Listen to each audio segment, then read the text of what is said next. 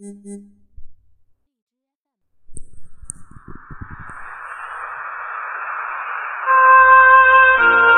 好，欢迎收听荔枝 FM 幺零幺五九四零生命驿站，我是主播风景。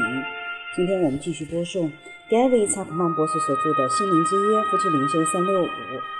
今天是三月二十二号，三月二十二号需要休息到第七日，上帝造人、造物的工作已经完毕，就在第七日歇了，他一切的功安息了。来自于创世纪二点二。在生理、心理和情感方面，上帝造人的设计是我们需要按照一定的节奏工作和娱乐。只会工作不玩耍，聪明孩子也变傻。这句老话反映了人类对娱乐或休闲的基本需要。这一反需要反映在圣经第二章里。我们从中得知，当上帝完成创造的工作之后，就他就歇息了。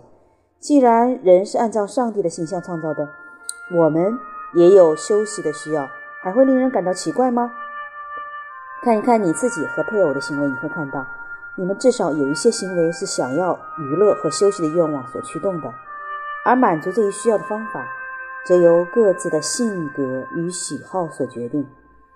为什么艾利克下班回家之后要打先打开电视机，享用他最喜欢的饮料，然后才开始跟妻子说话？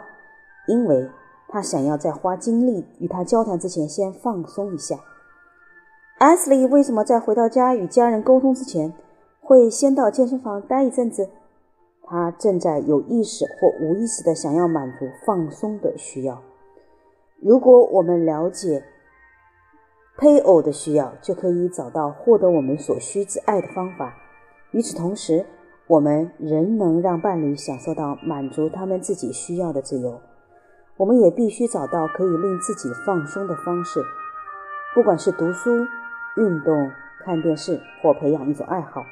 否则，我们将失去情绪的稳定性。有智慧的配偶会鼓励对方娱乐和放松。